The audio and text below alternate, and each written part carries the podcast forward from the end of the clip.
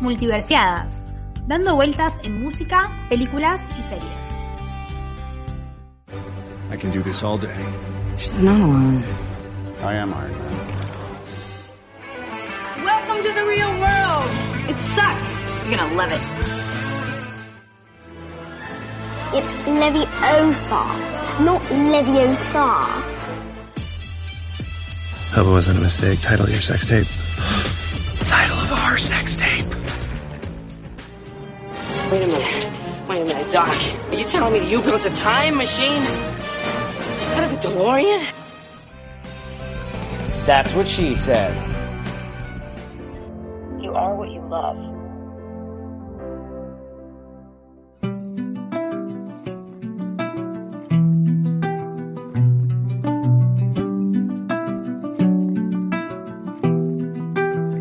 Bienvenidos a Multiversiadas, yo soy Ceci Yo soy Ailu. y vamos a empezar a grabar la segunda parte de Folklore. Locura. O sea, lo siento, pero otra horita más hablando. ¿Por qué? No hay por qué. Otra horita más de nosotras amando a Taylor Swift. Pero yo creo que si lo estás escuchando, la amas tanto como nosotras. Es la única manera que alguien escuche esto. La verdad que, y si no, espero que estemos contagiando un poquito de amor y que tengan curiosidad y lo estén escuchando. Claro, que, que nuestro amor por Taylor Swift haga a la gente, que tipo le, le dé curiosidad a la gente y cada vez seamos más, más Swifties. Me, me cuesta pronunciar la palabra Swiftie. No importa, somos esclavos de Taylor Swift, me parece una, una gran frase. Me, me gusta más esa, esclavo de Taylor Swift. Y bueno, estamos acá para grabar la segunda parte de Folklore, uno de los mejores álbumes de Taylor Swift. Si están escuchando este, saben que pueden ir a escuchar la primera parte, está en Spotify. Pero bueno, nos habíamos quedado en un temazo, no sé si. Nos habíamos quedado en Seven, eh, o sea, en español 7, que era el tema 7 porque Taylor le gusta hacer esas cosas. Eh, así que ahora arrancamos con la segunda mitad, nos queda toda la otra parte, en la cual yo había dicho en la primera parte que acá se venía, acá están mis dos, para completar mi top 3 de temas, acá están mis dos, segundo y tercero. O sea, a ese nivel no es que decae el álbum, no, sube. Para nada decae el álbum. Hay temones todavía de los que tenemos que hablar. Y el primer temón de los que tenemos que hablar es August, agosto en inglés, el cual a mí no me parece, pero mucha gente piensa que es el, me- el mejor tema de Taylor Swift. A mí me gusta mucho, ¿eh? creo que es un gran tema y todo, pero hay gente que dice el mejor. O sea, August generó una, un, un fanatismo entre los fans tremendo. Yo no sé si iría el mejor tema porque, bueno, ya lo dije, está all too well y no se puede, pero es uno de los mejores temas que ha escrito. A mí Sí. me fascina, pero no sé si es el mejor. No, para mí no es el mejor, de hecho ni es el mejor de este álbum. Me, me parece muy bueno y todo, pero no me, no, no me parece para tanto. Eh, pero es, es- un tema hermoso, es un tema que básicamente habla. Acá me pasó lo mismo que, que me pasó con un tema del, del podcast pasado, que es Taylor lo escribe, le da un significado y yo cuando lo escucho lo, lo interpreto de la manera que a mí se me canta el orto. Bueno, sé lo que se te cante, mamita. Tranquila. Claro, y después Taylor lo explica y digo, ah, tenés razón, pero a mí no me había pasado eso cuando yo lo escuché. Yo cuando escuché Agus, para mí era claramente la historia de esos amores que no pueden ser. De, de esos amores donde tipo vos salís con alguien y todo, está todo bien, pero que nunca llega a ser nada, ¿entendés? Nunca tienen una relación, nunca tienen un vínculo de vos sos mi pareja y, y nada, vamos a construir algo, sino algo que tipo salen, la pasan bien y todo, pero no es algo eh, estable. Lo que yo no había entendido eh, al principio, nunca lo pensé en, en que la otra persona tenía pareja, ¿entendés? En que era una infidelidad la, la- historia de la canción.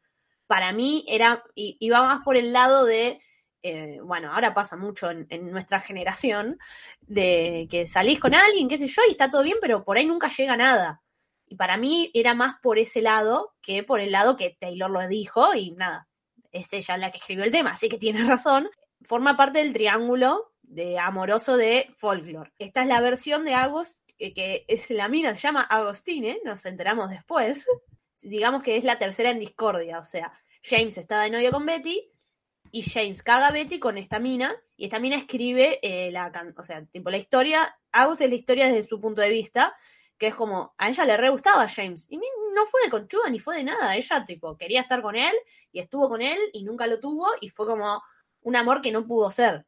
Esta canción me hace odiar más a James a mí todavía, porque no solamente fue choto con una persona, fue choto con dos. James es el verdadero. Si tuviésemos que elegir un tóxico, como hacemos con las películas, el tóxico acá es James tipo de cabeza, o sea, de una. Totalmente, y para, tenemos que hablar de Betty después, pero cuando lleguemos a ese tema. Cuando hablemos de Betty, prepárense. O sea, James, te odiamos y lo vamos a dejar bien en claro.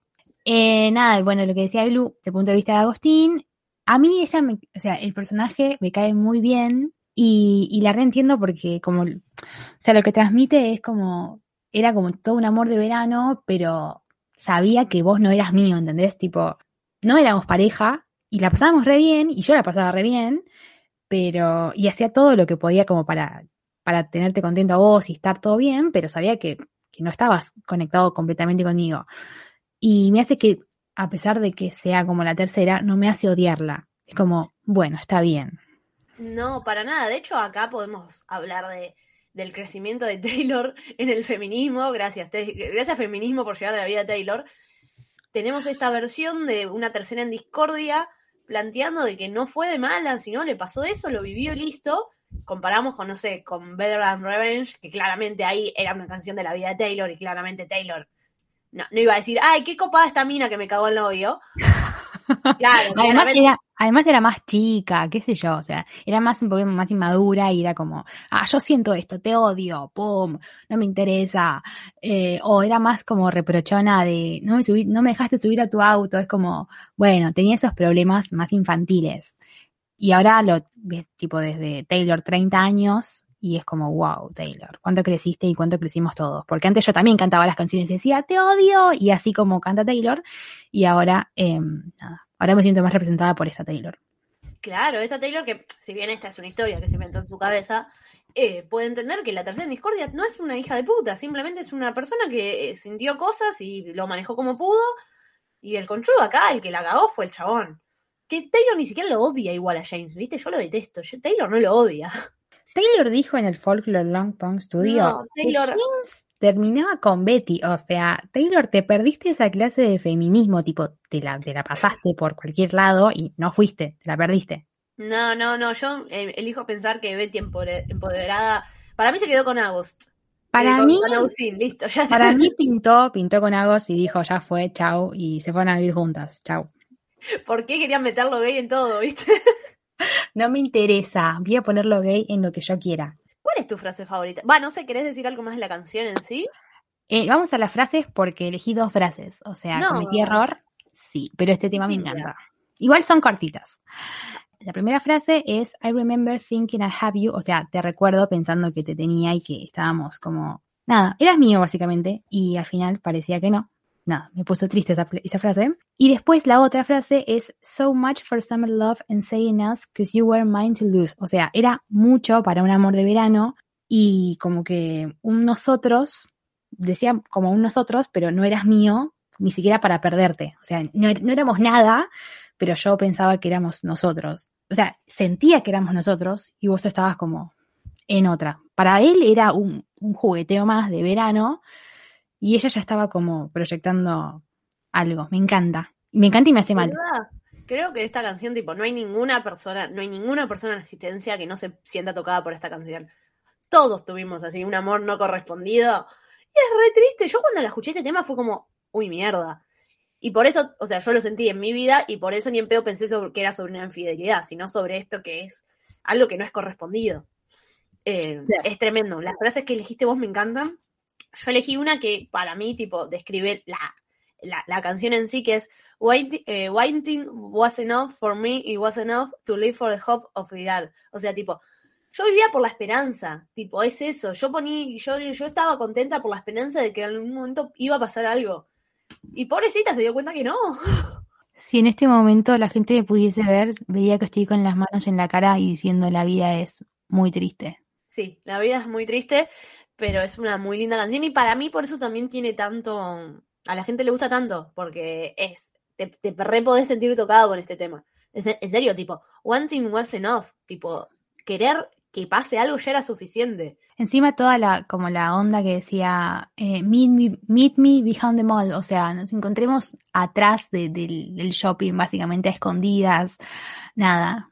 Pasó agosto y nadie me mandó ese mensaje. Me sentí muy defraudada. Yo iba, aunque me lo mandaran, no sé, tipo, alguien que no conocía, iba. por- ¿Con qué pareja te uniste? Yo lo uní como era so, la- mi frase que elegí era so much for summer love, o sea, me remitió a un amor de verano. Ya sé lo que dijiste. ¿Qué elegí?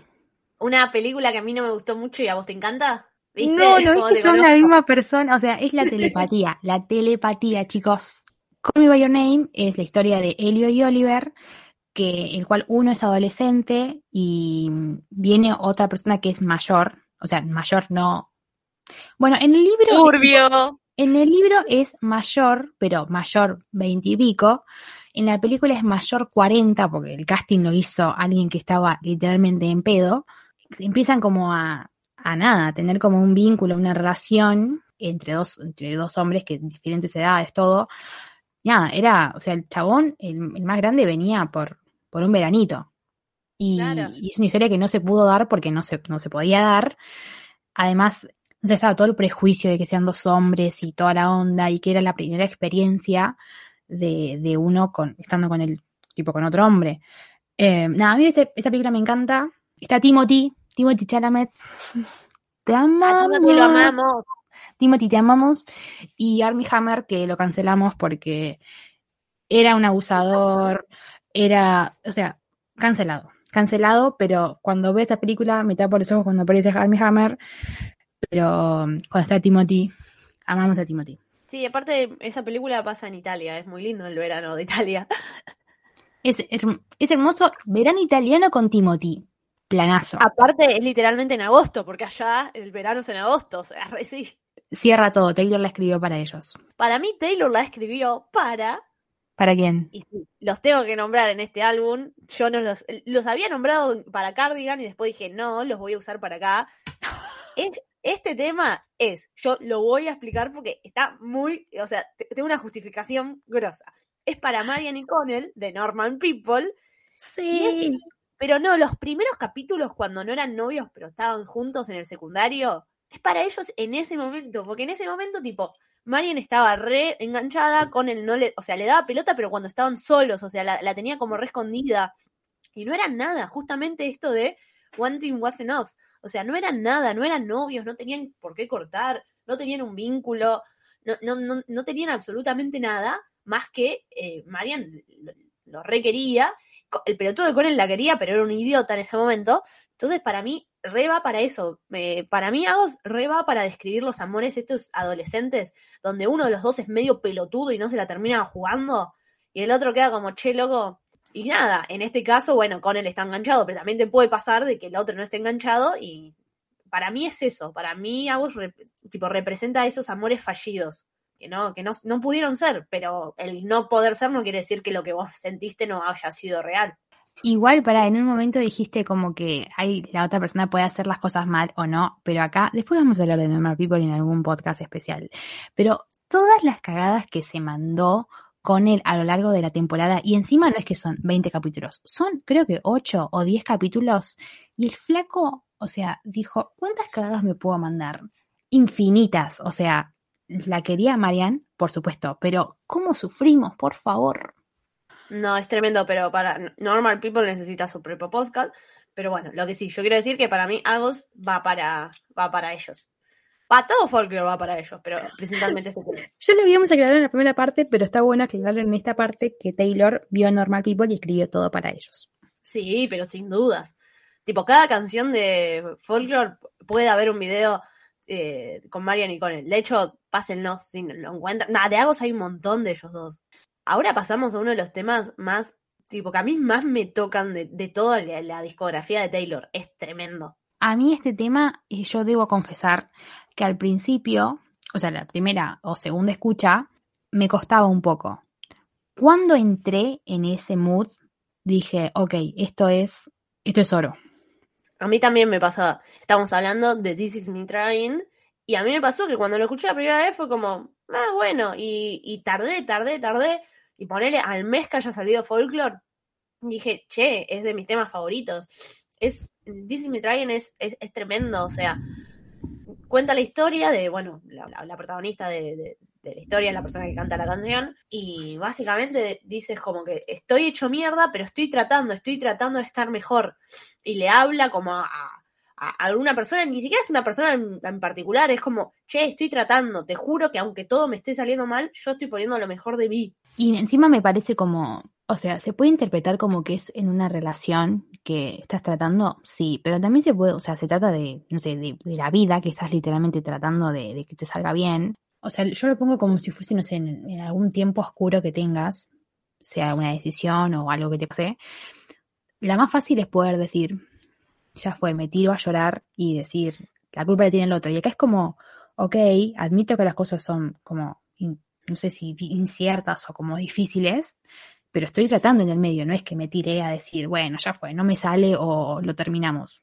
No, obvio, de hecho Taylor en Folk Long Pond Studio habla de que cuando escribió esta canción se imaginó eh, depresión, o sea, como a una persona con depresión, una persona con alcoholismo, que aunque por ahí a los ojos de los demás nadie se dé cuenta, todos los días están tratando y están tratando de estar mejor. Y ni siquiera hay nadie que le diga, che, muy bien por hoy, porque no, no se dan cuenta las demás personas. Y además también como que también toca un poco de, de ese lado como de una crisis ex existencial, que creo que, no sé, la mayoría una vez tuvimos que decimos, che, ¿qué onda? ¿Qué hacemos? Y a la vez decir, bueno, no sé muy bien qué es lo que tengo que hacer, pero por lo menos estoy haciendo algo. Claro, por lo menos estoy tratando. Y también valorar eh, y, y valorarnos en nosotros mismos eso. O sea, sí, por ahí me está saliendo, saliendo todo mal, pero estoy tratando y estoy poniendo lo mejor de mí y bueno, esto es lo que puedo hacer ahora. Este tema para mí está conectado con Mirrorball, tipo la parte de Mirrorball donde dice eh, I never been a natural, all I do is try, try, try.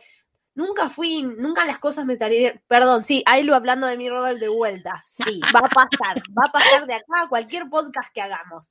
Eh, en Mirrorball dice, tipo, nunca fui, nunca las cosas me salieron natural, todo lo que ha, siempre hice fue intentarlo, intentarlo, intentarlo. Y acá es tipo, this is me trying yo lo estoy intentando, puede ser que me salga mal, pero quiero decir que lo estoy intentando y es lo, lo, lo más que puedo hacer en este momento y valorar también eso y valorarnos en nosotros mismos eso.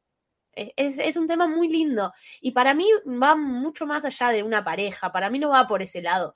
A mí me, me encanta, me encanta, Ay, este tema me gusta mucho y bueno, lo que ya decía, que le gané mucho cariño con, con las más escuchadas. Quizás también porque al principio no sabía interpretar el mensaje y era como, ¿qué es esto? Pero después como la fui escuchando y fui escuchando, y después con el sentido que le dio, que le dio Taylor cuando hizo el folklore long, long Pond, es como, wow, es mucho más profunda de lo que pensé que era. Eh, bueno, yo lo uní con una frase, o sea, es una frase larga, pero sigue siendo una frase, no hice trampa. bueno, dale. Claro, es una frase, son tres oraciones, pero es una frase. es todo el párrafo, pero bueno. Más o menos. Cuando dice, and it's hard to be in a part, to be at that party when I feel like an open moon. Y es muy difícil estar en una fiesta cuando me siento como una herida abierta. Porque eso a mí me re llegó tipo, viste que a veces te pasa que es como, bueno, vas a un lado igual aunque no tenés ganas para decir, bueno, voy y le pongo onda y es como realmente es complicado, porque a veces lo único que queremos es estar tirados en la cama sin hacer una mierda y es realmente complicado eh, caretearla y tener que decir tipo, bueno, sí, estoy bien, cuando en realidad no estoy bien. Me parece que, que es revalorable eso y, y, nada, eh, es como una frase muy literal que yo digo, che, se siente como una herida abierta la, la, persona que está cantando la canción. Claro, porque después ponele, te hago una aclaración. Ponele, vas a una fiesta, ¿no? Y te dicen, ¿cómo estás? Y nunca, o sea, te, sos, tenés que estar muy sensible como para decir, uh, tengo mil mambos, y te empezar a contarlo. Siempre la carteras con que, estoy bien, todo bien, joya. Quizás tenés un montón de quilombos, pero nada, la vida te lleva a guardarlos y caretearla y decir, sí, estoy bien. Y la verdad sí, no, no estoy bien. No, claro, por eso, tipo, aunque a la gente le parezca que, tipo, sí, estoy en una fiesta, qué sé yo, pero estoy en una fiesta sintiéndome como una herida abierta. Y me gusta esa, toda esa frase porque me, me gusta como la canta Taylor, que, viste, and it's hard to be in a party when I feel like an open moon. It's hard to be anywhere this day when I, all I want is you. You're a flashback in a, in a film ring on, on, the screen in my town. O sea, es como, ay, esa parte me encanta porque Taylor la canta muy linda encima. Porque le empieza como, eh, empieza en one thing, in my town, I just wanna, ah, se eh. canción de cancha, canción de cancha porque se me ven los brazos. No Pará, yo también elegí el pedacito de It's hard to be anywhere these days when, I- when all I want is you. O sea, sí. la misma persona. Muy bien. No, you're a flashback in a film ring on the one screen in my town. Tipo, sos un recuerdo. eh, Esa, cada vez que Taylor Swift nombre la palabra tipo film o films en una canción, yo la voy a elegir. Como frase fab. Me parece impresionante. Y la partecita que había dicho yo de It's hard to be anywhere quedó como sin traducir. Era como, se hace difícil estar en cualquier lado cuando lo único que quiero es estar con vos. Taylor dijo, a llorar, chicas. Ok. Está bien, Taylor, lloramos. ¿Con quién lo uniste? Yo lo uní con mi señora, que yo lloro muchísimo, con mi señora Ru Bennett de Euforia, que es el personaje Ay, no interpretado por, por Zendaya, que nada, Zendaya tiene, Zendaya, o sea, Ru Bennett tiene mil mambos, tiene problemas con las drogas, tiene como depresión, tiene un montón de quilombos en el colegio, es como, uy, es, es, es, o sea, vean Euforia básicamente, y ella como que a cada va a las, como a las sesiones de los adictos y todos los días va, va, va, va y le dan esa medallita y todo, pero hay veces que tiene tantos quilombos que tiene que volver a caer en la droga porque no está curada realmente. Spoiler, hay videitos en YouTube y yo los vi y dije, no, y no me pude sacar de la cabeza que, que era para Rubén. Por ahí, si lo pensaba, decía, bueno, sí, sí. Pero ahora que lo vi, dije, no, no, no, esto es Rubenet de acá a, al mundo, básicamente. Muy bien, yo no vi Euforia, va, vi un capítulo solo y la verdad que sí, me parece que elegiste muy bien. Va, va, Eh, con, va con la canción. Eh, ¿Cuánto le tengo que pagar para que veas Euforia? Es que no me gustó. Bueno, se cerró acá, chicos. Los temas que quedaron, bueno, los escuchan y los analizan ustedes. No, no, dale, para. Porque la que, lo que yo voy a unir la canción, vos tampoco lo querés ver. Así que estamos más o menos a mano. ¿Qué elegiste? Eh, yo lo uní con Pacey, que lo amo, tipo, realmente Pacey de Dawson's Creek es de los personajes, o sea, yo lo amo, me, me parece genial. No tiene problemas así con las drogas ni depresión como, como decís vos con, con Zendaya, que no- eso, con Rubén de Euforia. Em, pero es un adolescente que, bueno, sin hacer muchos spoilers, porque realmente si alguien está escuchando el podcast, vean Dawson's Creek, porque Pacey es el mejor personaje de la historia. Tipo, es imposible ver esa serie y no terminar enamorada de Pacey.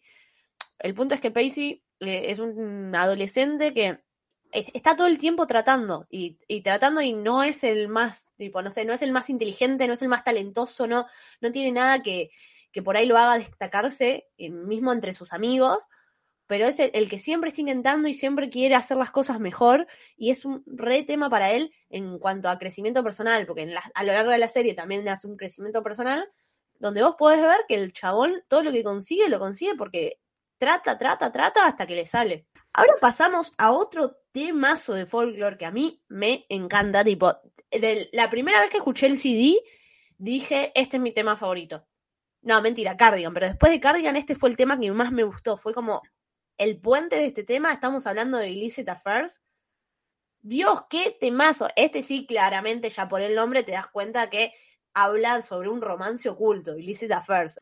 A mí este tema me, me gusta, pero no lo escucho tantas No, no, no. veces porque me pone bastante mal. O sea, me pone triste. Entonces es como, no quiero estar triste. Y, pero me encanta igual. Es una, es una de las de los temas que, que tienen, bueno, todos son bien escritos, pero este es uno de los que mejores escritos está. No, líricamente este tema es impresionante. Y tiene algo de. Bueno, Illicit Affair habla sobre. eh, la protagonista de la historia describe todas cómo es la situación hasta encontrarse con el que es su amante. Y entonces dice, tipo, asegúrate que nadie te siga, usa otro perfume, eh, anda por el camino menos transitado. Y, y describe toda esa adrenalina que tiene de un romance así ilícito, un romance prohibido, un romance que no podés ir caminando con la calle, tipo, en la calle de la mano con esa persona porque no nadie se puede enterar. Entonces, la primera parte de la canción es ella describiendo todo eso de, ay, sí, hace tal cosa y tal cosa y nos vamos a encontrar, qué sé yo. Después llega una parte donde la mina se enoja y le empieza a decir, tipo, ya está, no, no, no me llames amor, no me llames niña, tipo, me, me, me, mostraste todo un nuevo universo y al final no estamos juntos y no nuestra relación no puede avanzar y demuestra un enojo hacia el final de la canción que es propio de, de esto, de nunca funcionan los romances que tienen que estar escondiéndose. Es como, esta es la más, la más, como que la que más se podría adaptar a una película, porque realmente te cuenta, tipo, lo, todos los detalles, tipo, hay una parte cuando dice, tipo, decirle a lo que vas a correr y vas a volver sonrojado cuando vuelvas, o sea, te está describiendo todo lo que, te está haciendo el, el storyboard, básicamente, te lo está haciendo, está haciendo la escena por escena. te dice cómo tienen que ser los planos, ¿viste? Es tremendo. No, no, la amo. Y después termina re caliente, porque sí, la verdad que termina re enojada.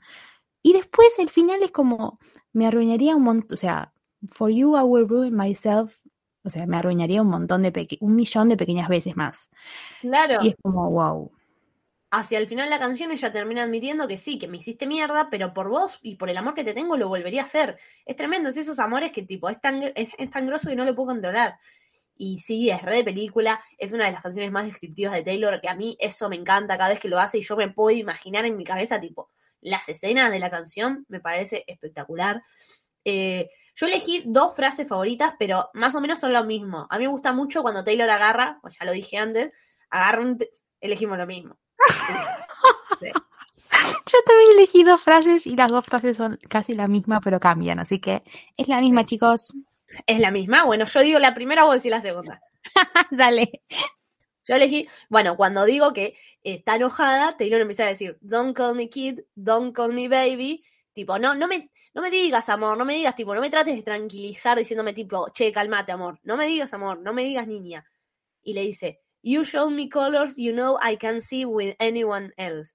Vos me mostraste colores, vos me mostraste tipo cosas en la vida que sabes que no voy a poder ver con otra persona. Y eso es muy loco, porque a mí me fascina, porque es verdad, acá claramente está hablando de una relación amorosa, pero en cualquier vínculo pasa que cuando vos generas un vínculo con alguien, sabés que hay, hay cosas que solamente van a entender ustedes dos. Y es tremendo cuando eso es en, pasa en un vínculo amoroso y encima tenés que cortar el vínculo amoroso y esos colores y esas cosas que aprendiste con esa persona y que podés hablar con esa persona ya no están más. Y que después, o sea, no es distinto es ponerle a hacer un duelo de algo que, no sé, es doloroso, pero de una persona que se murió decís, bueno, ok, se murió. Pero distinto es, o sea, cortamos y qué hago yo con todo lo que hablábamos, con todo lo que sentíamos, con todos los proyectos que teníamos. O sea, ¿qué hago con esto? Es, Claro. es, es muy dolorosa esa frase, posta. Y después la otra frasecita, tipo que cambia, que dice, You told me a secret language I can't speak with anyone else. O sea, me enseñaste un idioma que no puedo hablarlo con nadie más. Me Eh. Taylor dijo, van a llorar con esto. No, no, no, esa frase me destruye a niveles impresionantes, tipo, vos me enseñaste un lenguaje secreto que yo no puedo hablar con nadie más, y es justamente el por qué, Eh, o sea, está describiendo en esas dos frases por qué es tan doloroso separarse de alguien, porque es, es, es, un lenguaje que no puedes hablar más, y, y, y códigos que ya está, que se murieron y que nunca más él va a tener con otra persona, ni vos vas a tener con alguien más. Es cosas que desaparecen. ¿Y qué pasa con todo eso? Eh, Es, ay, me destruye realmente Taylor Swift. Yo lo uní con. n- Porque, viste, dice illicit affairs. Y claramente describe una situación de, che, me tengo que estar escondiendo. Y a veces lo que pasa es no es que me tengo que estar escondiendo porque vos tenés pareja y yo tengo pareja, sino porque eh, nuestra relación está mal vista. No sé para dónde vas. No, me- Ah, ¿no? No. Con eh, Eloise y Marian de Retrato de una mujer en llamas, porque pasa esto, o sea, ellas, eh, eh, Retrato de una mujer en llamas es un peliculón, con Ceci ya hablamos de esto, creo que en el podcast de Evermore, porque sí, porque es una pareja que nos encanta y va a seguir apareciendo. Eh, Retrato de una mujer en llamas es una película francesa, es una película de época que cuenta la historia de dos mujeres que se conocen eh, porque una tiene que pintar el retrato de la otra y bueno, se hacen amigas y terminan eh, generando una relación. Generando una relación, no sé si te habían dicho eso. No importa, se empiezan a, empiezan a, a noviar, básicamente. Eso, empiezan a noviar, pero se tenían que esconder para todos, porque eran dos mujeres en, ¿qué es? 1800. No pueden salir y decir, che, chicos, estamos de novias. O sea, la iban a matar prácticamente. Entonces yo la relacioné con ese lado, tipo illicit affair, no porque vos tengas pareja, sino porque nuestro amor está prohibido. Y también, pasa esto de que ell- ellas en un momento es como, che, la concha la lora, no vamos a poder vivir esto más, más allá que encerradas en nuestra habitación y por poco tiempo porque está realmente prohibido. Y nada, me parece que, que también la canción se puede agarrar para ese lado. Me encanta, me encanta esa película, me encanta esa pareja, me encanta todo. Esa, esa película es, es hermosa. No sé, tendría que haber un podcast solamente para nosotros, digamos, hermosa y la analicemos escena por escena. Y el final, el final, no voy a hablar del final porque por ahí hay gente que no la vio, pero el final es una daga en el corazón que dice, mátate. Vamos a hacer el podcast y vamos a hablar, pero si no demos spoiler, si estás escuchando el podcast, mira Retrato de una mujer en llamas que próximamente va a haber. Vamos, vas a poder escucharnos durante una hora hablando sobre el tema, No media hora, tipo una hora. claramente. ¿Vos con qué uniste? Yo lo uní con una pareja que vos no viste, pero ya hablé, hablé de ella y de otra persona. Y ahora voy a hablar de ella de vuelta y de otra persona. Es eh, de Sex and the City, lo uní con Carrie y Mr. Big. Eh, no. Mr. Big es mi peor enemigo. O sea, Mr. Big, te odio. Y no, voy a no, no lo supero. En un momento, Carrie, yo había unido Champagne Problems con Carrie y Aidan, que es cuando ellos dos, bueno, Champagne Problems, eh, pasa algo que no se casan, pasan cosas. Y ahora lo- lo uno con Carrie y Mr. Big, porque en un momento Carrie estaba re bien con Aidan, nada, parejita hermosa, divinos, hermoso, y de repente empieza Mr. Big a romper las pelotas y empiezan a, Carrie, porque es una boluda, empieza a salir de vuelta con Mr. Big y así como illicit affairs, o sea, escondiéndose todo, todo lo que hablamos recién. Y siento que Carrie, o sea, literalmente es como, no sé qué mierda le enseñó Big, que no se puede despegar. Y siento que el, el tipo que le diría eso, porque es media boluda, de decirle, you show me colors, I know, o sea, you speak me a language, o sea, nada. Claro. Pero para mí son ellos porque Carrie, no sé, lo amaba tanto que tranquilamente le podría haber dicho eso, esa- esas frases. Nada, te odio, Mr. Big, voy por vos, te odio. Yo solamente vi las películas de Sex and the City, pero lo odio también, así que apoyo, apoyo la emoción. Si ya con las películas lo odio, imagínate las si veo la serie. Encima, ahora van a hacer eh, Sex and the City como un reboot, como hicieron con Gossip Girl, bueno, cosas.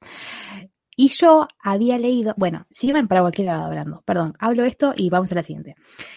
Había visto como el casting y no lo veía él y dije, joya, lo van a matar. Y después vi hace poco que empezaron a, a filmar y vi que está ahí y dije, no, me quiero morir, tipo. Yo pensé, realmente, mi corazón decía, lo van a matar.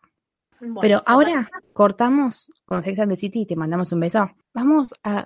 No, no, no. No puedo creer la calidad de este tema. A Ceci le gusta demasiado ese tema, a mí también, pero Ceci le, o sea, es uno de sus temas favoritos de la vida. Estamos hablando de Invisible String. Es un temón, básicamente cuenta la historia. Taylor, este es, sí, sobre la vida de Taylor, eh, cuenta la historia de ella y Joe. Y lo que hace Taylor es describir situaciones de la vida de cada uno y cómo eh, él en la adolescencia hacía tal cosa, ella hacía tal cosa, qué sé yo, y cómo todo eso los llevó a encontrarse ese día en el bar donde tuvieron su primera cita y cómo ella piensa que toda la vida estuvieron tipo destinados a estar juntos por usa la metáfora de un hilo eh, tipo invisible string, un, un hilo invisi- invisible, que Invisible. los iba uniendo para terminar en el mismo lugar en ese momento y decir, esta es la persona con la que quiero pasar el resto de mi vida. Es hermosa, o sea, es muy lindo, es como la teoría del hilo rojo, pero bueno, invisible. No sé, yo le siento mucho más pura porque el hilo rojo, bueno, está bien, sí, puede pasar. Pero acá es como realmente le pasó a Taylor. O sea, y hay una frase que después le vamos a decir, como que Taylor pasó por todas las relaciones de Taylor que no es que son muchas, pero de todas hubo bastante sufrimiento. Y decís, wow. Y después le llega, le llega Joe Alwyn, que en cada podcast que hagamos lo voy a nombrar y voy a decir que es el hombre definitivo. Sí, Sí. porque es el hombre definitivo. Sí. Pero como sufrió tanto para que después llegue esta relación que es tan pura, tan sana, tan hermosa. Nada, es como que es la canción que más esperanza me da. Como que en Sí. algún momento decís, como que digo, ah, por ahí sufrís un montón, pero te va a llegar. O sea, te va a llegar. Y por ahí lo tiro porque te va a llegar el amor, bueno, te va a llegar, ponele. Pero yo lo tiro como te va a llegar el invisible, lo siento como para tu sueño, como para, no sé, lo que quieras, tu casa, tu pareja o lo que sea. Yo lo siento como que es más, ah, soñé en grande que va a venir. Soñá lo que sea, ¿eh? No sé, a mí se me da porque esta canción a mí me encanta, me fascina. Nada, No puedo. Esta canción, esta canción va a estar en mi top. Sí, por supuesto. Claramente va a estar en tu top. No, es un tema muy lindo, a mí me gusta mucho. Aparte me pone así como. Después de Invisible, eh, de Illicit Affair, que venís tipo enojada y triste, Invisible String es como, ay, la vida es linda y puede ser que se te dé. Y me gusta mucho esta teoría. Creo que también lo podemos tomar más que nada, eh, no solo a, un, a una pareja, tipo, a un vínculo romántico, sino. Es loco pensar como. Si no hubiese pasado tal y tal cosa, vos por ahí no conocerías hoy en día una persona que es re importante para vos. Y Re. es así, es como que vos te pones a pensar las coincidencias de la vida que, que, que hicieron que conozcas a una persona que forma parte hoy de tu día a día, lo que sea, y es como re lindo y es... Soy una persona que no cree mucho en eso, pero sí siento como que algunas personas están como... Vos estás destinada a conocerlas porque las conoces y te mueve tanto y gracias a esas personas sos como sos, que decís, no puede ser casualidad. O sea, algo había, algo había ahí. Y creo que es lo que transmite Taylor en esta canción. Y lo que más me gusta es que Taylor en esta canción ya no está enojada. Taylor durante mucho tiempo hizo canciones despechadas, que con todo el derecho, o sea, la pasó como el orto, en, en plano amoroso le hicieron las mil y una. Y en esta canción ya no está enojada, está como, sí, la pasé como el orto, pero todo lo que lo pasé, es- gracias a todo lo que pasé, estoy acá y estoy acá con todo lo que sé y bancándomela. Y fue todo, bueno, voy a hablar de mi frase favorita, que es, seguramente también la de Ceci, porque la de la canción. Spoiler, tengo dos frases, así que no pasa nada. Yo también. Una de mis frases favoritas es, que es la más favorita, Hell was the journey, but it brought me heaven. Eh, el camino fue un infierno, pero me trajo el cielo. Y es esto lo que ella cuenta, tipo, sí, la pasé mal y me cagaron y me forrearon y tuve novios horribles, pero gracias a eso estoy acá con un chabón que me reama y yo amo y soy feliz. Y nada, tipo, Hell was the journey, it brought me heaven. ¿Qué más te puedo decir? Es que es realmente lo que decíamos, bueno, yo lo que estaba hablando al principio y lo quería linkear con esto, que es como, por ahí te están pasando cosas malas, sí, pero después te va a esperar algo que va, te va a sorprender y va a decir, ah, Dios, qué lindo haber pasado por tantas desgracias. Elijo creer que sea así, ¿no? Porque, o sea, Taylor, ya dije que me da bastantes esperanzas esta canción, así que más vale que sea así, Taylor. Si no te voy a buscar, no sé dónde estás, pero te voy a buscar. Taylor, eh, Ceci ya está, ya está ilusionada con que la vida le va, que le va a traer al cielo, así que. Eh, ¿Qué frase elegiste vos, amiga? Esa seguramente. Para, y la segunda, Ah, one single thread of gold tied me to you. Tipo, un, un, sola- un hilo de oro atándome a vos. Me parece linda la frase. Y me parece linda la frase por una, una cadenita. Yo si algún día tengo una pareja, quiero que me regale eso. eh, algo, algo importante, no, una cadenita, una cadenita así. Una, no, pero una cadenita con esa frase, porque es re lindo, me parece un concepto re tierno, tipo, un, un hilito que nos, que, que nos ata. Eh, yo elegí, bueno, elegí, bueno, la de Hell Was the Journey, nada, y también elegí Time, Mystical Time, Coded Me Open It, Then He Let Me Find. O sea, el tiempo, bastante curioso el tiempo, me hirió un montón, pero me curó tipo joya, o sea, como que me sanó. Hacía falta el tiempo. O sea, a Taylor le dolieron sus, todas sus rupturas, por supuesto, pero con el tiempo lo superó y maduró o creció un poco y llegó Joe Alwyn. Igual en esta, en esta, no me quiero ir de la canción, porque en un momento hace referencia a Joe Jonas. Hola Joe Jonas, apareciste. Eh, y cuando le dice tipo, eh, como que estaba re enojada con su ex y le rompieron el corazón, todo, y ahora le, da como regalos a los bebés de, de sus exparejas, y hace re referencia al tipo al hijito que tiene Joe Jonas con, con Sophie, con Sophie Turner. Me encanta esa, que se lleven bien y que puedan tener un vínculo más allá de decir es mi ex. Como que está bien en su momento, le re jodió porque, o sea, la dejaste por teléfono, Joe Jonas. ¿Qué te pasa? ¿Qué problema mental tenías? En 18 segundos. ¿Qué problema mental tenías? Y Taylor después dijo, voy a SNL y voy a cantar ahí tipo con la guitarrita, tipo, ahí te voy a exponer a tope. La amo. Bueno, pero en ese momento Taylor estaría sufrida y diría, Joe Jonas le habrá hecho, no sé, eh, yo le haría una macumba. Y después, 10 años después, Taylor dice, ¿vas a tener un bebé? Bueno, te tejo una mantita, porque Taylor en cuarentena estuvo muy tejedora. Quiero una mantita de Taylor. Sí, no, está buenísimo eso, como, como la mina creció y como creo que nos va a pasar a todos. O sea, lo que en el, en el momento vemos como imperdonable y no, o sea, yo le voy a tener bronca toda la vida y bla, bla, bla, bla, bla, bla. después crece y vos estás bien y te acomodás y te das cuenta que tipo, tenías que pasar por eso para ser las personas que sos hoy ahora. Taylor ya no está enojada con su pasado. Para nada, y esta canción es la prueba de eso. Igual yo creo que con el pasado, con, como con el que habrá tenido una charla, o sea, o quizás no, por ahí no y se dio así. Creo que con una parte de los ex tranquilamente se podría mandar un mensaje como lo voy a dividir en Joe Jonas, en Harry que se vieron y está todo bien, o en Taylor Lautner, o sea, está todo bien. La otra, Tom Hiddleston, está todo bien. La otra parte, cancelada. Tipo, con esa parte no creo que jamás Taylor tenga un vínculo. Estamos hablando No. de. No, ni siquiera los voy a nombrar. Eh, si quieren saber, busquen los dos que no nombramos. No, y ya vamos a hacer un podcast sobre los ex de Taylor para poder hablar. Ahí cada vez que los nombre, vamos a poner un pip como para que tacharlo, tipo. O dar las iniciales nomás. Me parece muy bien. Igual yo estoy pensando en tres de Taylor que son unos hijos de puta. Para. Calvin, Sí. Jay Gillivan es un conchudo, amiga. Es verdad, me había olvidado. Y John Mayer, que John Mayer también es pedófilo, o sea. Boluda, me había olvidado de Jay Gyllenhaal. No, no, son tres. Son tres. Bueno, Son volvamos, pará, no, no, no lo vayamos que si no va a ser relajo. Bueno, pero Taylor, a lo que vamos es que a esos tres, no creo que Taylor les deje una mantita si tienen hijos, tipo, no. No, idea. Al que le dirigió una mantita fue a Joe Jonas y lo nombraron Invisible String y hizo que nosotras gritemos un montón cuando entendimos la referencia. Yo lo uní, es una canción muy linda que me genera, me da alegría, qué sé yo, entonces dije, lo voy a unir con una pareja muy linda que me, la- me da alegría y lo uní con Harry y Sally de cuando Harry conocía a Sally. Si no vieron esa película van obligatoriamente a verla porque es un clásico de las comedias románticas, está muy bueno.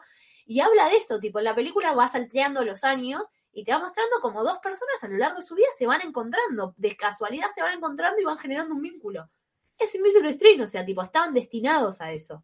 Eh, no voy a decir que es la mejor comedia romántica porque me van a llover cosas y tampoco puedo decir cuál es la mejor.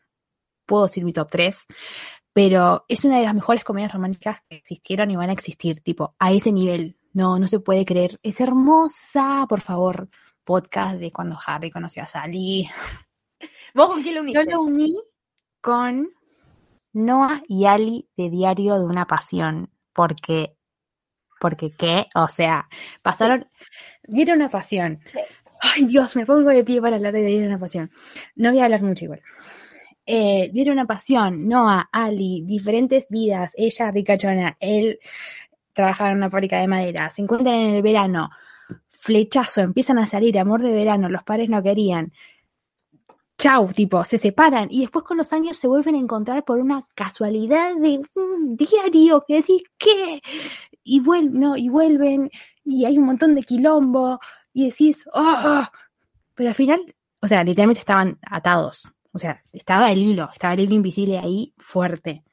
No los puedo separar ni la madre que la odiamos, ni la diferencia de plata, nada.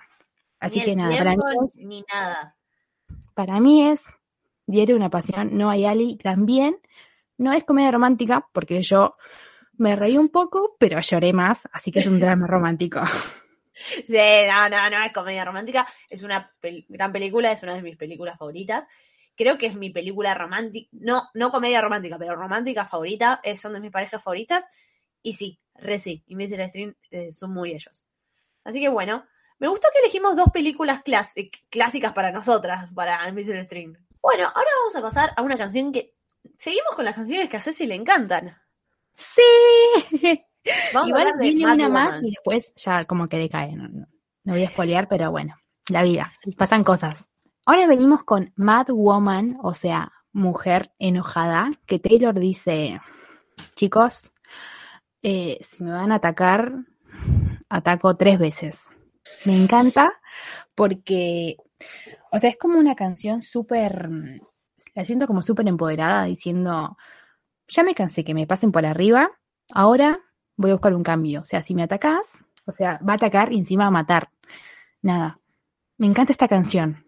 Sí, creo que es Taylor ya harta y ya no le importa, no le importa quién dirán, sí, van a, van, la gente va a decir que por ahí está loca, me chupa un huevo que la gente piense eso porque estoy loca, porque vos me volviste loca, porque me haces la bien posible y te la voy a devolver y no me va a importar el qué dirán.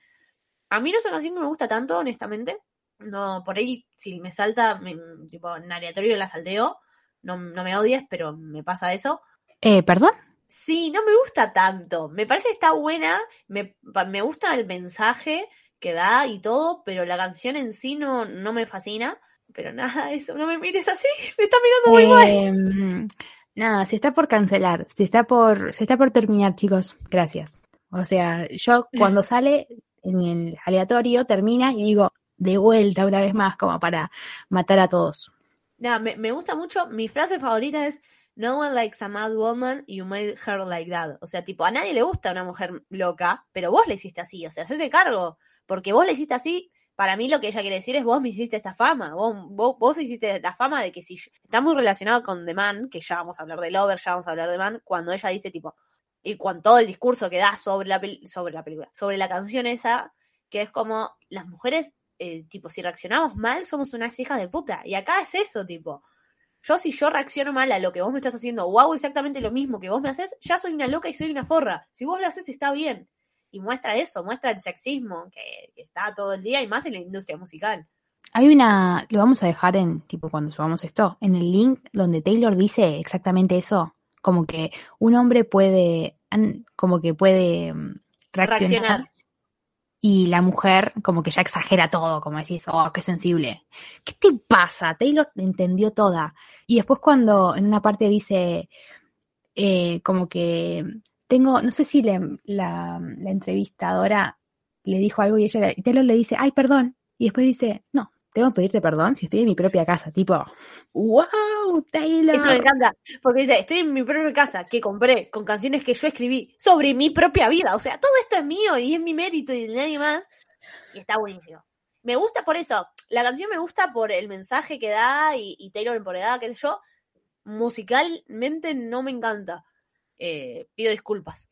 Yo elegí eh, una frase que dice, they say move on, but you know I won't. O sea, como que los demás te dicen, dale, seguí para adelante. Y Taylor dice, pero sabes que no voy a hacer eso. O sea, no voy a superar, voy a vengarme. ¿Con qué lo uniste? Yo lo uní con un personaje, tipo, traté de, de pensar en personajes así femeninos, empodera- empoderados, a los que la gente, tipo, bardeaba eh, por algún motivo. Y la uní con, no sé si está bien, fue lo que, la verdad que me estaba contando. Y cuando pensé en ella fue como, sí, porque encima le, le hicieron fama de loca y, y- y iba por ese lado, de que todo el mundo también la observaba, qué sé yo. La uní con Candice Evergreen de los Juegos del Hambre. Uh, pero estamos hablando de una de mis de uno de mis personajes favoritos de la existencia de los personajes. un gran, gran personaje de una... Va, las películas a mí no me encantan, de un gran libro, una gran historia, y, y creo que es eso, porque tipo, también, o sea, bueno, en los Juegos del Hambre, si no lo vieron, vayan a verlos, hablan de un mundo en un futuro, un mundo distópico que es una mierda, y hay un reality donde encierran a gente pobre para que se mate entre sí, básicamente es así, es terrible, y bueno, eh, ella entonces por estar en este reality se convierte en una figura famosa para todo el mundo y la tratan así, le hacen una fama de tipo, che, vos estás re loca. Y sí, obvio que estaba re loca, sí, el mundo era una mierda. Me Y que encima-. Katniss está, está como es interpretada por Jennifer Lawrence. Jennifer Lawrence es una de mis mujeres. O sea, yo si me pudiera casar con ella, me hubiese casado ya en este momento, pero ella se casó y ahora está embarazada, así que perdí mi oportunidad, básicamente. Pero bueno, Nunca te des por vencido. Invisible String, mira si Jennifer Lawrence es Misha Baldwin. ¿Quién te No. dice? No, pero bueno, me parece que iba, iba bien con ella por esto que, que dije antes. ¿Vos con quién lo uniste? Yo la uní con, bueno, esta serie no la viste, pero nada, espero que la veas. Yo la uní con eh, Daenerys Targaryen de Game of Thrones. Por favor, por favor, vean Game of Thrones, que es una, una serie excelente con un montón de premios que no es que se los di yo, o sea, se le dieron, o sea, tiene un montón de premios Emmy, tiene un elenco del, de Dios y nada, ella al principio era era de familia importante, pero tenía que casarse con otra persona de otra familia importante para tener mucho más poder, porque era, o sea, juego de básicamente. Querían todos ser el rey, y de repente como que ella va entendiendo ese poder que va, en- que va teniendo, y lo va usando como tenía que ser y los demás están como, no, ¿qué te pasa? Y como que todos la critican y después el final es bastante cuestionable porque no iba para ese lado, pero nada, es Daenerys. Y el que me venga a decir que no, no sé. Metemos un rewatch de Game of Thrones porque te tengo que aclarar que no es así. Bueno, venimos de dos canciones que le gustan mucho a Ceci a hablar una canción que no le gusta mucho a nadie. No, no hay una persona, ahora seguramente en Twitter sí, hay una persona que me defiende Epiphany. Cuando grabamos Evermore, nosotros habíamos dicho Closure, que era tipo, no, Closure, no, no lo entendemos, mucho ruido. Y después, y después, tipo, al final dijimos, no, no, igual si a alguien le gusta, que nos digan. Y al final después saltó como un montón de gente que le gustaba Closure. Y fue como, wow, no sabía que les gustaba. O sea, pensé que al final nosotros éramos las, las tipo las que no lo entendíamos. Como que había Claro, gente que la red defendía. Claro, yo pensé que era tipo, popularmente no te gustaba Closure, que era una canción de mierda, y no, y me la defendieron. Sigue sin gustarme, pero entiendo algunas cosas que antes no entendía. Bueno, a ver si pasa lo mismo con Epiphany. Ojalá que, que la gente le, le guste Epiphany y nos pueda decir, eh, Claro. nos puede explicar, porque por ahí hay partes que no entendemos nosotros, no sé. A ver, es una canción que cuando la escuché la primera vez dije, ay, y sí, tiene, te- genera eso de, para mí la canción transmite lo que quiere transmitir, que es como desolación, básicamente. Y, un vacío, no sé si un vacía tristeza, y, es muy gráfica, y está piola, qué sé yo, pero es una canción que yo habré escuchado cuatro veces en mi vida entera, porque la paso, si me salta, la paso. A mí no es que, mm, o sea, no, de hecho, básicamente sí, la paso, pero quizás porque me me gusta la letra, pero mm, arranca Keep your head y decís, uy, ¿qué es esto? O sea, no, que no entiendo. Eh, entonces como que no, mm, no sé, no llego a conectar de todo, pero porque quizás no me gusta tanto musicalmente. Después cuando Taylor lo explicó en el Folklore Long Pong, ¿eh? como que explica que está como dedicada como a su abuelo, que estuvo en la guerra, y te da todo un sentido, decís, bueno, qué linda canción, pero no me termina de cerrar. No. O sea, para mí es una linda canción. Es como, ¿viste cuando ves una obra de arte y decís, ah, sí, es lindo, pero no me llega? Me pasa eso. Tipo, es lindo, pero no, no, no me interpela. Lo que a mí me gusta de la canción es que, claramente, bueno, Taylor la escribió para su abuelo, pero también yo la hilo un poco, eh, no sé si esto lo dijo ella o no, la verdad. eh, para mí habla también sobre los médicos. Y más que nada, así lo dijo, no, no estoy loca. Lo dijo algo como del COVID, tipo en tiempos de eso, la unión, todo. Claro, o sea, es como que cuando Taylor escribió esto estaba todo mal y los médicos se la estaban rejugando, entonces me gusta, me gusta que sea para ese sentido. Y por eso yo la frase que elegí, de hecho la frase me encanta, no me gusta la canción, pero líricamente hay frases que son muy lindas. Y la que yo elegí es Just one single glimpse of relief to make sense of what you seen, o sea, solamente un poquito como de, de relief, eh, ay, ¿cómo lo traduzco? Como alivio, no sé cómo sería. Claro, sí, como so- solamente quiero un poquito de alivio como para hacer, para pa- eh, darle sentido a lo que acabo de ver. Todo esto tiene que tener un sentido. eh, eh, to- Todo esto tiene que ser por algo. Me parece que está bueno eso de que a veces hay como situaciones que te desbordan y es como esperás eso. so- Por lo menos darle un sentido positivo a tanta mierda. Es buena la frase y tiene muy buenas frases, pero no, no, No, sé, no llego a conectar muy bien. ¿qué Después? Yo elegí una frase que no tiene nada que ver con lo que estoy diciendo, pero me encanta la frase. ¿Qué ¿Qué tiene que ver con la guerra? y- ¿Qué tiene que ver la guerra y el COVID? Nada, pero me gusta la frase. Cuando dice, with you I serve, with you I fall down, o sea, contigo sirvo y contigo me derrumbo. Que no tiene nada que ver? Yo avisé que no tenía nada que ver. Pero de San Miguel no entendió la consigna. Para esa frase me gusta. Eh, y después cuando dice, what you breathing, what you breathing down. No sé, no tiene nada que ver, pero me gusta esa frase, qué sé yo. Tampoco entiendo qué tiene que ver la guerra y el COVID con lo que estábamos hablando. Veníamos de Mad Woman, Taylor, ¿qué pasó? Pero bueno, está Como bien. que dijo, voy a meter una canción nada que ver. Igual lo hacen casi, di mete un tema tipo nada que ver. Pero mm, dudoso, porque cuando me tengas que decir en Lover, no sé qué canción no tiene nada que ver con nada. Sí, sabes. Es un tema que a mí me gusta y a vos no. Bueno, pero lo puedo puede entrar en la lógica. Acá como que no tenía mucho que ver. Y era donde estaba reflexionando sobre la vida y estaba en cuarentena. vamos a hablar sobre mi abuelo muerto, no sé. ¿Qué sé yo? Voy a hablar de los médicos, no me importa. Lo uní yo con una película, estoy orgullosa, dado que Taylor habló sobre que era la canción sobre su abuelo que había ido a la guerra, dije, bueno, una película de guerra. Y encontré, ah, no encontré, tipo, pensé en la que para mí es una de las mejores películas de guerra que vi, que es Hasta el último hombre, con nuestro señor esposo Andrew Garfield, te amamos. Y es una película muy linda. Y mirá que a mí las películas de guerra no me gustan. Pero esta está muy buena. Se las recomiendo. Sin spoiler, trata sobre un chaboncito que va a la guerra. El mismo, él se ofrece ir a la guerra. El chabón recontra católico. Entonces él quiere ir como médico, porque es médico, entonces quiere ir a ayudar a su país como médico a la guerra, pero dice que él no va a usar armas porque su religión no se lo permite. Y vos lo ves y decís, ah, sos un nabo. Pero está buena la película y da un lindo mensaje. A- a- aunque yo me parece medio un nabo, está, está piola. Véanla, es muy linda. ¿Vos qué le viste? Pará, Yo porque vos no entendiste la consigna. Pará, yo lo uní como guerra y dije, la frase era with you I serve, o sea, como media romántica. Dije, ¿qué hay algo medio romántico, medio guerra? Dear Y John. la casé con Dear John, con John y Savannah, donde, bueno, Joe va a la guerra y Savannah es la mujer y se mantienen como relación por cartita, qué sé yo. Dije, bueno, la unión, perfecta. No, hicimos re mal de tener esta canción, no la entendemos.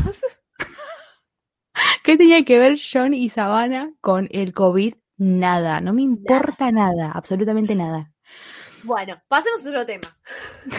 Cerremos de Epiphany porque, no sé, si alguien le entiende y, uy, ¿te imaginas la gente que la, va- que la entiende? Y cuando escuche debe- que yo la uní con With You I Serve, o sea, la gente va a decir, ¿qué es, qué es esta boluda? Tipo, que, que me lo expliquen, porfa, porfa, si no queda como una estúpida. Pero bueno, ahora vamos a hablar de un temón, porque realmente es un temón, aunque yo, tipo, me ponga muy nerviosa algunas frases. Vamos a hablar de Betty, que es eh, la canción más country que Taylor sacó en mucho tiempo. Y yo cuando estoy escuchando folklore y escucho la armónica de Betty del principio, la primera vez, no saben lo que yo grité. A mí la Taylor Country me encanta. Y dije, no, no, no, volvió, volvió, volvió. Y volvió con un temazo. Betty forma parte también de eh, la historia de folklore del Triángulo Amoroso, ya dijimos. Cardigan es la, el punto de vista de Betty. Agos es el punto de vista de la tercera en discordia. Y Betty es el punto de vista de James, el pelotudito que cagó a Betty con la otra mina. El tóxico, básicamente. El tóxico. Y está muy bueno porque es una canción. Esta canción Taylor Swift la escribió con Joe Alwyn. Un capo Joe Alwyn. Eh, Joe Alwyn, el hombre definitivo, sí. Exactamente. Y nada, cuenta la historia de eh, James eh, dándose cuenta que la cagó, básicamente, porque Betty le cortó porque le fue infiel. Es- está muy bueno porque realmente es una canción que está escrita desde la perspectiva de un chabón de 10 17 años. Y es así, o sea, líricamente hablando es así, es un chabón de 17 años que es un pelotudo, pero está en modo country, qué sé yo, entonces es re pegadiza y está buenísima. Y aunque vos escuchás la canción y te pone muy nerviosa porque es un nabo, es un temazo. Y encima vas, esta también es muy película porque arranca y vos vas, tipo, van contando la historia y que empezaron, tipo, siendo noches de verano y que mm, como que se subió, la otra persona le dijo, subí al auto y él tipo, bueno, voy a subir.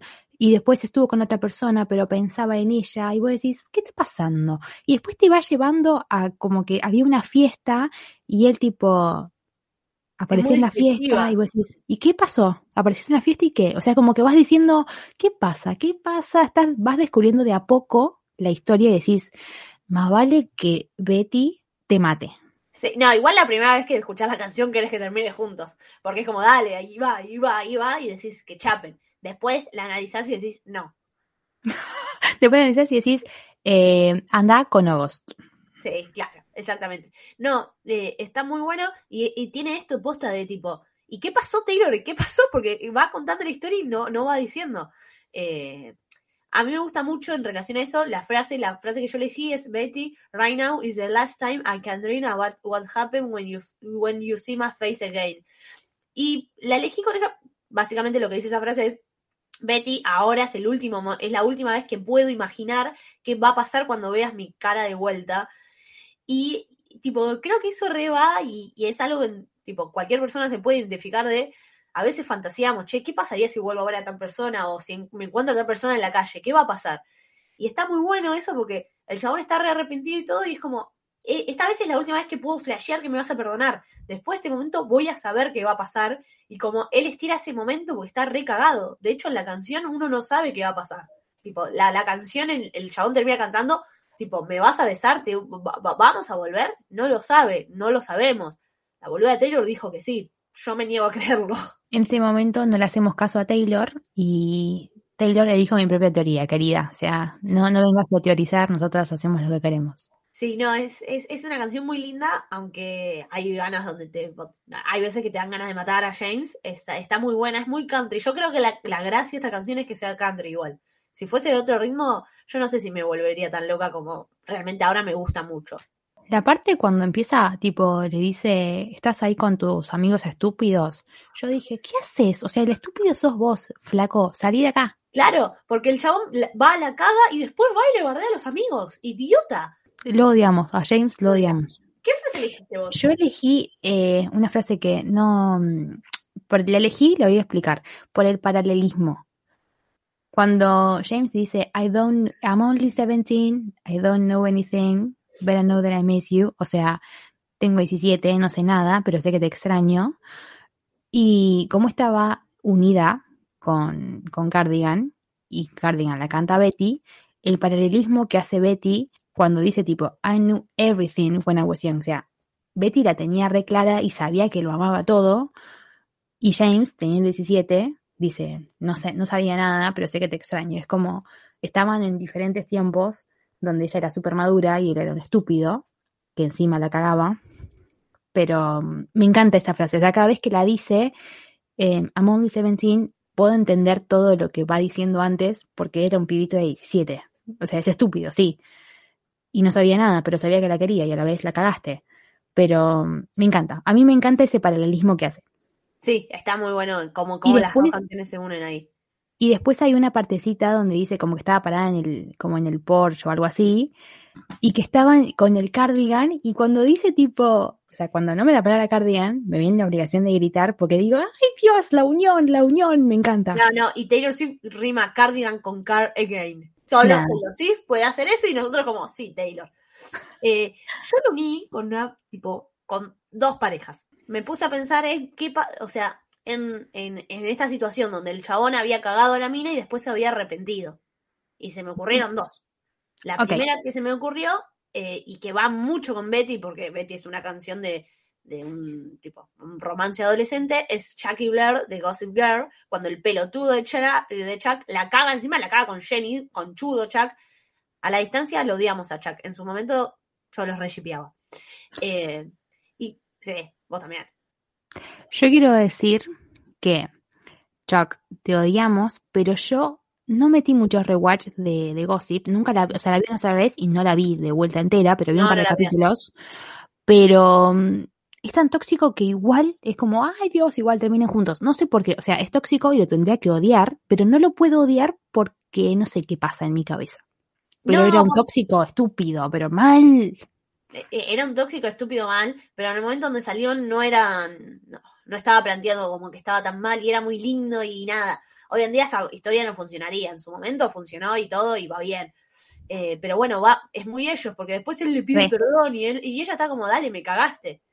Y también la uní con esta situación para igual del chabón se manda una cagada, igual le pide perdón, eh, Rachel y Ross de Friends. Ay Dios, we were on a break. Te odio, Sí. Ross. No, no estaban, no habían cortado. El hijo de puta de Ross la cagó. Y el que quiera creer lo contrario es un nabo. Odio Sí. lo que me hace reír ese chabón. Estoy metiendo un rewatch de Friends y Dios tiene las mejores frases. Sí, no, es de los más graciosos. Yo no lo odio a Ross. En ese momento sí. O sea, cuando caga Rachel sí. Pero nada, me parece que iba bien con las dos parejas. ¿Vos con qué uniste? Yo lo uní de- con, con el paralelismo de que él tenía 17 y era un boludo y ella era, tenía 17 y era una capa. Vuelvo a repetir pareja y lo uno con Marian y con él porque Marian la tenía clarísima y era adolescente y con él tenía 17 y era un boludo en la adolescencia. Eh, ¿Voy a seguir hablando de Normal People? Sí. Así que vuelvo a repetir eh, Normal People. Había repetido en Cardigan y vuelvo a repetir ahora. O sea, porque está unido, básicamente. Porque todo folklore es para Marian y Connell. No te juzgo para nada. Ahora vamos a hablar de un tema que a mí me gusta mucho. Cuando la lo escuché por primera vez dije, ay, medio aburrido. Y ahora es uno de mis... No está en el top 5, estoy viendo mi top 5 y no entra, pero es un gran tema, que es Peace. Yo con este tema siento que entro al cielo y que así te esperan. O sea, es como me muero, no importa, pero voy a escuchar allá peace. Me voy a sentir como en paz, básicamente. Está todo Y a la vez no, porque no le puede dar paz, pero no importa. Me encanta este tema, me encanta. Este, este tema es muy bueno. Este tema, eh, nada, es sobre la vida de Taylor y Taylor lo escribió en base de. eh, se lo escribió a su novio, a Joe Alwyn. A qué hombre, a Joe, qué hombre Alwyn. sí. Y básicamente donde Taylor le dice, che, mirá, yo te amo y te puedo dar todo y, y te voy a amar y, y todo lo que quieras y estamos re bien, pero la verdad es que yo no puedo controlar lo que va a pasar mañana porque soy una figura república y si mañana la prensa se levanta diciendo que te cagué, no voy a poder hacer nada al respecto. Nunca te voy a poder dar una vida tranquila y de paz y de tranquilidad porque soy Taylor Swift. ¿Me aceptás a pesar de eso? Porque lo que más me gustaría a mí darte es, es, paz, pero está fuera de mi control eso. Y es muy vulnerable, tipo, Taylor lo escribe de una, tipo, es, creo que es una de sus mayores inseguridades, porque es algo que realmente le quiere ofrecer y no puede, y es muy lindo. Y es muy lindo porque sabemos que Joe la banca igual. Si no, sería re triste. Si la persona, si la otra persona le dice, no, che, no me alcanza, Debe ser eh, re complicado, o sea, ser tan, tan, tan, tan famoso como Taylor Swift, como lo son un montón de, can- de cantantes o, o actores. No es que lo digo solamente por ser Taylor Swift. no. Pero cuando tenés como una gran masividad, tenés un montón de beneficios, sí, pero también perdés un montón de privacidad porque decís, estoy saliendo con alguien porque salí, o sea, no porque estoy conociéndolo, y ya tenés 25.500 fotógrafos. Te están, o sea, perdés toda tu privacidad que decís, solamente me puedo ver en mi casa y, y no sé, contadas las veces, porque por ahí tengo un empleado y me sacó una foto y ya está, chau, me publicó todo. Y es como, Joe Alwyn no era tan conocido, o sea, es un actor, pero no tiene la masividad que tenía Taylor. Claro, ni en pedo. O sea, Joe es un actor y todo y, y maneja los privilegios de ser un, autor, eh, un actor y...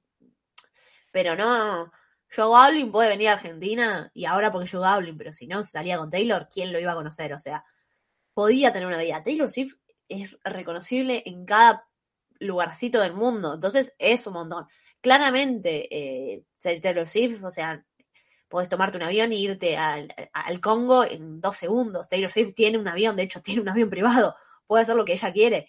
Pero bueno, también hay algo que nunca le va a poder dar, que es tranquilidad, que yo creo que todas las personas lo estamos buscando. Y creo que mismo Taylor lo busca. Y, y él, a Taylor le es imposible. Entonces, como que yo, eh, yo siento que ella se siente muy culpable de esto.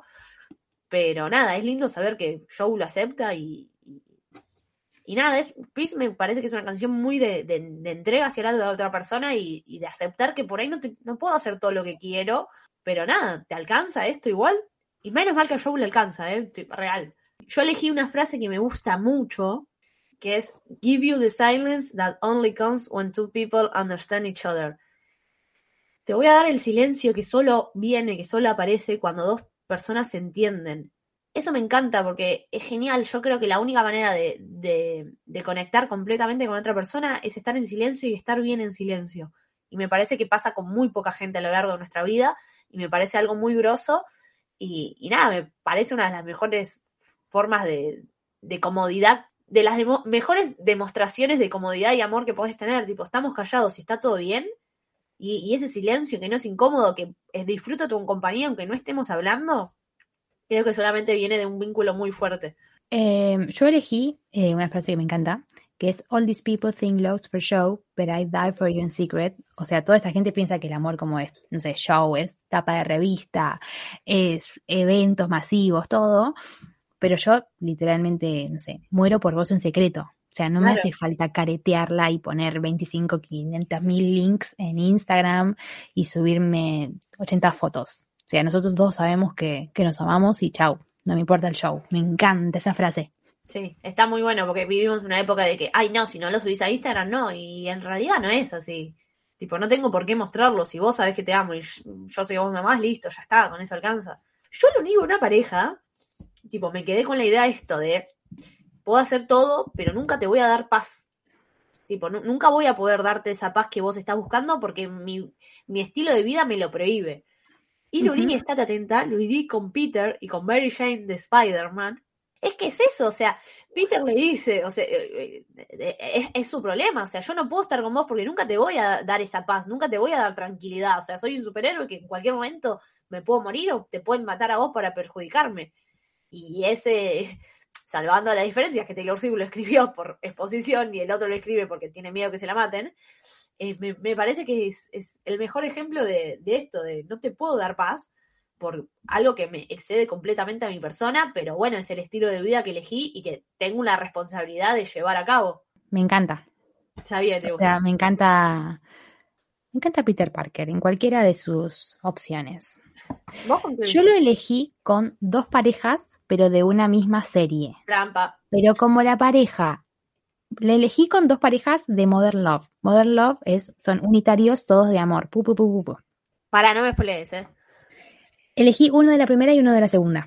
De la primera elegí la pareja de Lexi y Jeff de la, es de la primera temporada, el capítulo 3, que se llama Acéptame como soy, que la onda va en que ellos dos se conocen en un supermercado y dice, vamos a salir, joya.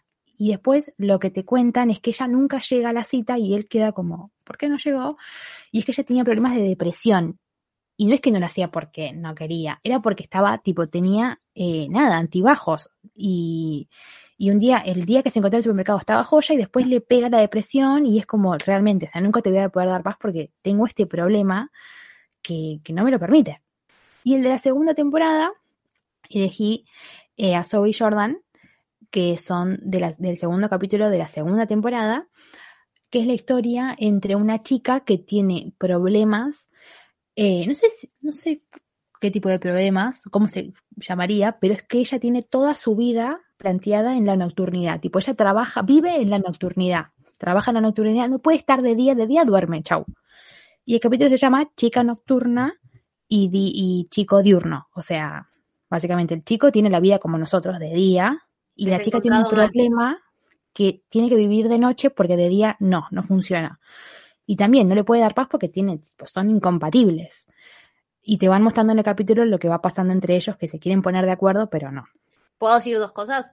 ¿Qué? La primera tengo que ver Mother Love, definitivamente, la voy a ver, Mm. lo prometo. Y la segunda es, vayan a, a- a Sinergia a ver la nota que, que escribió Ceci sobre Mother Love. Vamos Chicos, a sigan-.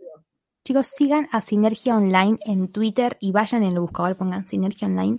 Y es un sitio todo de series, películas, música, de lo que quieran, todo cultura pop. Eh, yo hice una nota de Modern Love de la segunda temporada. Eh, voy a dejar link. Y link de, de Sinergia porque, nada, es una alta página y chicos, se viene alto contenido, pero mal. Es una Bueno. alta página y encima está la grosa de Ceci, así que vayan ya a seguirlo. Gracias, amigui. Eh, bueno, y lo único en eso. Así que vean Modern Love, vean la segunda temporada y vayan a leer mi notita. Muy bien. La, la voy a hacer. Yo leo las notas igual de Ceci, aunque no vi las cosas porque no tienen spoiler.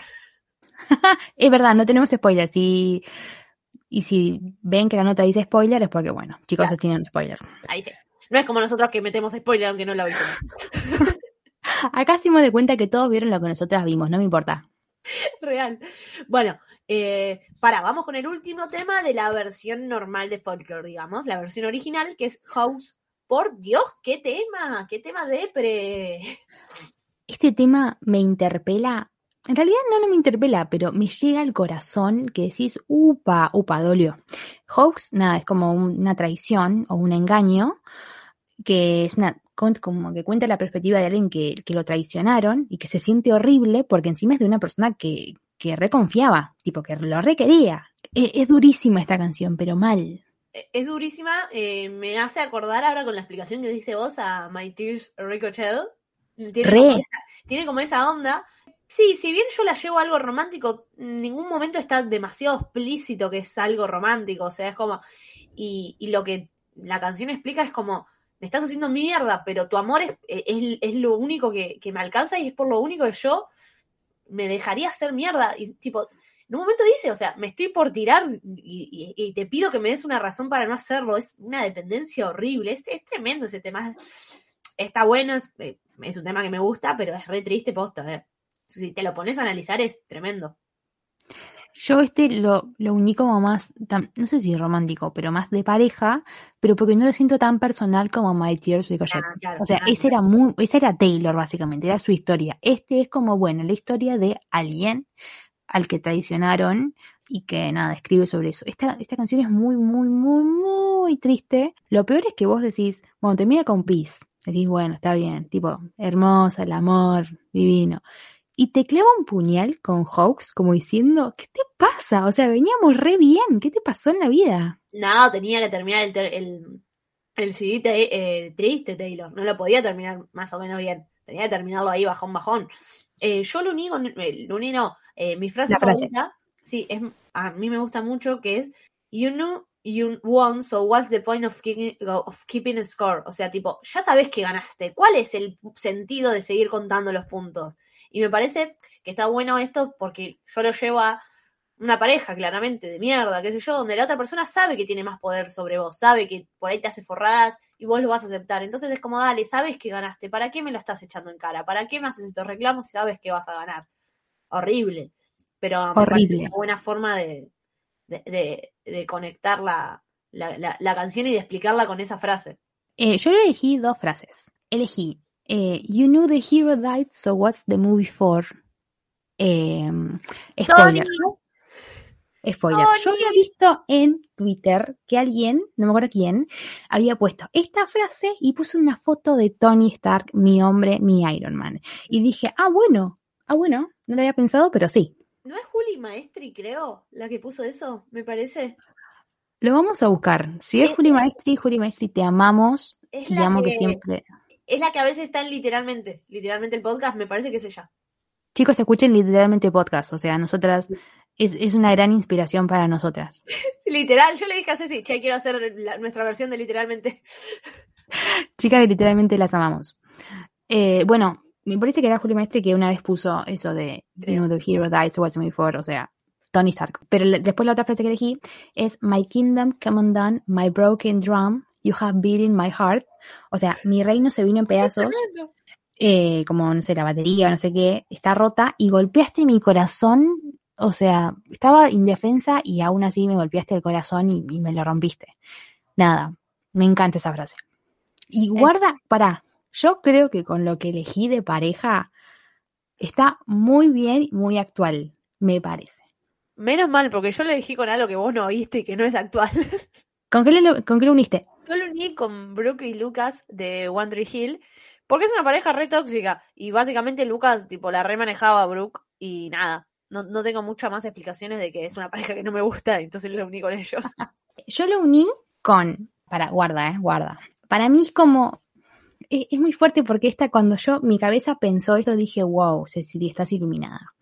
Yo lo uní con Loki y Sylvie de la serie Loki, porque Sylvie es una variante de Loki, y de repente Sylvie pega ahí traición en el último capítulo, y decís, perdón, y Loki termina la serie como desarmado, como diciendo, wow, me cagó mi propia variante.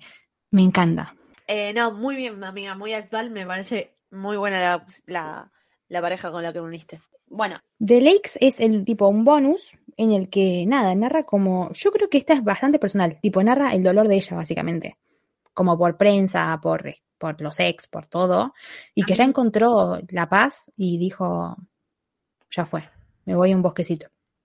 a mí me da mucho miedo del del ex, claro, como dijo Ceci, cuenta la historia, eh, o sea, para mí es su historia que dice tipo, che, y si nos vamos, le, le dice a Joe, si nos vamos a la mierda y nos vamos a vivir tipo alejados de todo esto y de todo el mundo y, y nada, o sea, sin gente alrededor que nos mire y podamos tipo vivir chill. Y a mí me da un miedo que se retire esta mujer después de este tema. Es verdad, el otro día cuando estábamos viendo, va, el otro día, cuando estábamos, hace un tiempo que nos, juntamos y vimos folklore, eh, terminamos y dijimos, wow, si esta mujer se retira, ¿qué hacemos? Tipo, me muero. No, no hay chance de que salga bien eso. No, yo realmente, tipo, después de escuchar este tema, como que me agarró miedo y no, no, no, no quiero. Eh, pero me gusta mucho igual, porque, qué sé yo, es Taylor buscando la tranquilidad y también es medio una canción de...